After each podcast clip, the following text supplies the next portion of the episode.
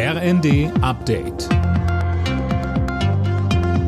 Stündlich neu. Auf den Punkt informiert. Ich bin Laura Mikus. Guten Morgen. Die EU-Mitgliedsländer haben ein neues Sanktionspaket gegen Russland beschlossen. Es umfasst unter anderem Maßnahmen gegen russische Propaganda und strengere Beschränkungen beim Export von Technologien, heißt es von der schwedischen EU-Ratspräsidentschaft. Es ist das zehnte Sanktionspaket innerhalb eines Jahres. Nachdem China seinen angekündigten Friedensplan vorgelegt hat, äußert sich etwa die NATO skeptisch. Generalsekretär Stoltenberg nannte Chinas Position unglaubwürdig. Ähnlich reagiert auch Deutschlands Außenministerin Baerbock.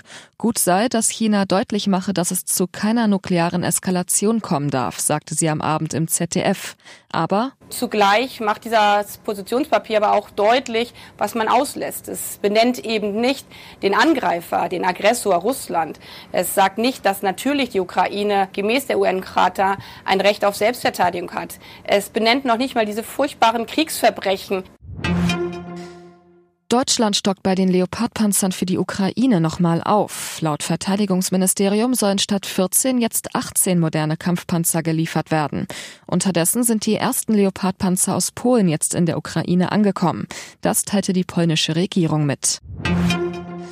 Nach der Abgeordnetenhauswahl in Berlin wollen die Parteien kommende Woche entscheiden, mit wem sie regieren wollen. Das teilte CDU-Spitzenkandidat Wegner nach einem dritten Sondierungsgespräch mit der SPD mit.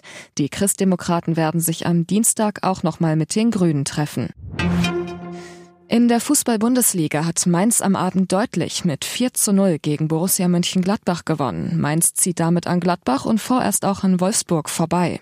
Und der Borussia Mönchengladbach Fluch bleibt erstmal. Es gibt keine zwei Ligasiege nacheinander. Alle Nachrichten auf rnd.de